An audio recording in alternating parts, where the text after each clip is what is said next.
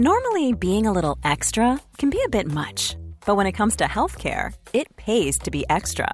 And United Healthcare makes it easy with Health Protector Guard fixed indemnity insurance plans. Underwritten by Golden Rule Insurance Company, they supplement your primary plan, helping you manage out of pocket costs without the usual requirements and restrictions like deductibles and enrollment periods. So when it comes to covering your medical bills, you can feel good about being a little extra. Visit uh1.com to find the Health Protector Guard plan for you. Vox Polony.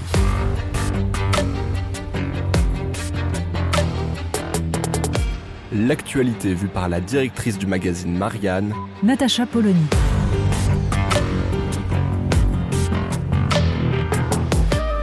Vox Polony. C'était il y a un an et en fait, on a déjà l'impression que c'était il y a un siècle. Emmanuel Macron, d'un ton solennel, nous expliquait que nous étions en guerre. Alors, quand on se replonge dans la chronologie de ce moment de mise en confinement de la France et globalement du monde entier, on est évidemment frappé par l'état de sidération qui empêchait tout simplement de prendre des décisions évidentes, simples. Jusqu'au 17 mars, en effet, des avions se posent à destination de l'Europe, certains en provenance de la Chine. Jusque mi-février, ce sont 20 avions en provenance de Chine qui se posent à Roissy chaque jour. Et on s'étonne que cette épidémie se soit diffusée. Mais on est surtout frappé par, euh, évidemment, et c'est un c'est pain béni pour euh, les chansonniers et les humoristes, on est frappé par les mensonges au début de cette pandémie, par les bêtises qui ont pu être dites. Cela dit, replaçons-nous à échelle d'un an, un an plus tard, on n'en sait toujours pas plus. On en est toujours à se demander non seulement comment ce virus est arrivé, mais finalement quel est le processus exact de décision, quel est, on va dire, le retour sur les décisions prises, la capacité à analyser les erreurs? Rien jusqu'à présent n'a été fait dans ce sens. En un an, évidemment, le gouvernement français aura appris un petit peu, c'est-à-dire qu'il s'est détaché de ce que certains ont appelé dictature sanitaire de façon un peu exagérée, mais qui relève surtout de la façon de s'appuyer à outrance sur des experts et des scientifiques pour faire passer des décisions qui, du coup, apparaissent comme indiscutables puisqu'elles ont le sceau de la science et surtout du bien, la capacité à sauver des vies.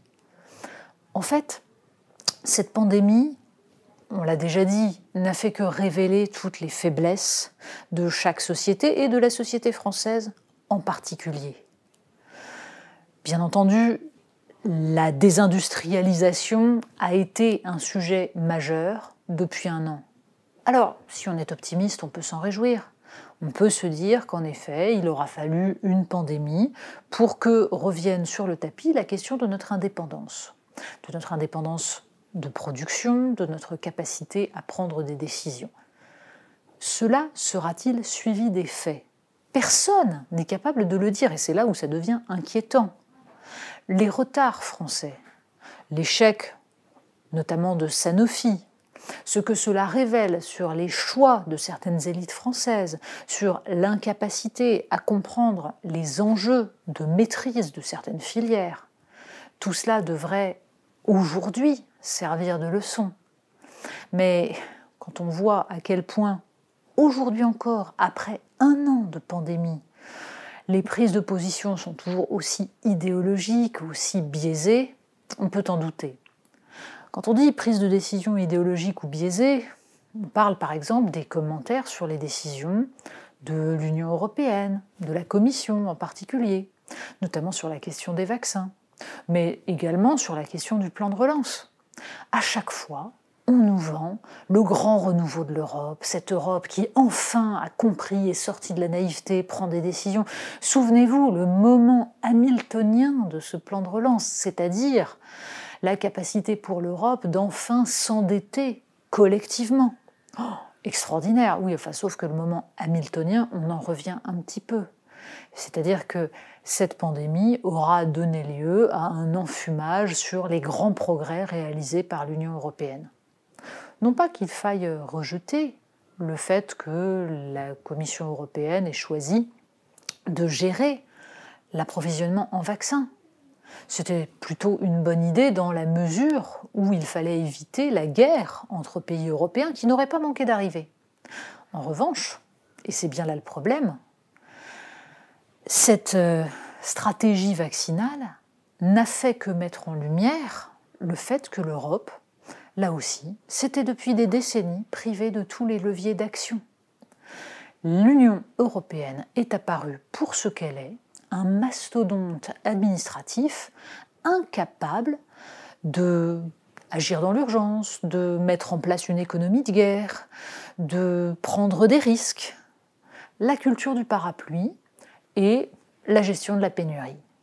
Incapacité totale à prévoir, à planifier, à mettre en avant des politiques qui vont se révéler payantes sur 10 ans, sur 20 ans. Alors, sait-on jamais, il est peut-être temps de s'y mettre, d'investir dans la recherche, de faire revenir des laboratoires et des usines de fabrication de médicaments sur le sol européen. On croise les doigts. Enfin, dernier enseignement de cette euh, année de coronavirus, eh bien, le fait que notre euh, incapacité à gérer une pandémie comme celle-là vient peut-être aussi du fait que nous sommes pétris de contradictions et que ces contradictions ne sont jamais démocratiquement débattues. Il suffit de voir les controverses sur le bilan véritable du coronavirus. Les chiffres qui sortent sont toujours sujets à caution. Par exemple, si l'on regarde la perte d'espérance de vie, elle n'est finalement que de 0,5 années de vie pour les femmes, 0,4 pour les hommes. Ce qui signifie en gros que les gens qui sont morts du coronavirus ont perdu, bien sûr, quelques mois de vie, quelques années pour certains, mais que à l'échelle d'une population, en fait, la différence est assez faible. Si on compare avec les huit années d'espérance de vie perdues à l'occasion de la grippe espagnole, la différence est vertigineuse. Ça ne veut pas dire que sans les actions qui ont été menées, ça n'aurait pas été bien pire, catastrophique. Ça ne veut pas dire qu'il ne fallait rien faire. Mais quel temps a-t-il fallu pour comprendre réellement ce qui était en jeu et l'équilibre entre les choix éthiques nécessaires, ceux de sauver des vies et de sauver des vies des plus fragiles, selon l'expression consacrée, et la capacité à prendre en compte l'avenir, tout simplement. C'est-à-dire les intérêts, la santé mentale et même physique des générations les plus jeunes, la santé aussi de nos sociétés, leur capacité à perdurer dans un état à peu près correct et euh, de mettre en place, disons, un modèle économique et social vivable. On est resté focalisé sur le court terme depuis le début. Et ce court terme a empêché que se mettent en place des politiques qui permettront de répondre aux éventuelles prochaines pandémies. Donc, en un an, nous aurons compris que la société française pêche par son incapacité à maîtriser son destin, que nous avons pris conscience, pour beaucoup, de ce déclassement, mais que nous cherchons toujours les réponses politiques à ce déclassement. Elles ne viendront visiblement pas du Premier ministre qui préfère aller sur une plateforme pour les jeunes, expliquer que l'été prochain sera pire encore que le précédent, et euh, tomber la cravate pour montrer que, bien sûr, il est proche des jeunes. c'est une conception assez pauvre de la politique. Euh, il eût été peut-être un petit peu plus avisé de parler aux jeunes par des canaux beaucoup plus classiques, mais surtout par des actions politiques, justement en préparant le monde dans lequel ils vivront et en faisant en sorte que ce monde ne soit pas celui de la dépendance totale et de la perte totale pour la France de capacité à la fois économique, sociale, culturelle aussi, une capacité de rayonnement, de proposition pour l'avenir. Il semble que tout cela soit encore bien difficile à mettre en place. Vox Polony. Retrouvez tous les podcasts de Marianne sur les plateformes de streaming. Et puis les analyses, articles et entretiens de la rédaction sur marianne.net. Et surtout, n'hésitez pas à noter cet épisode et à nous laisser vos commentaires.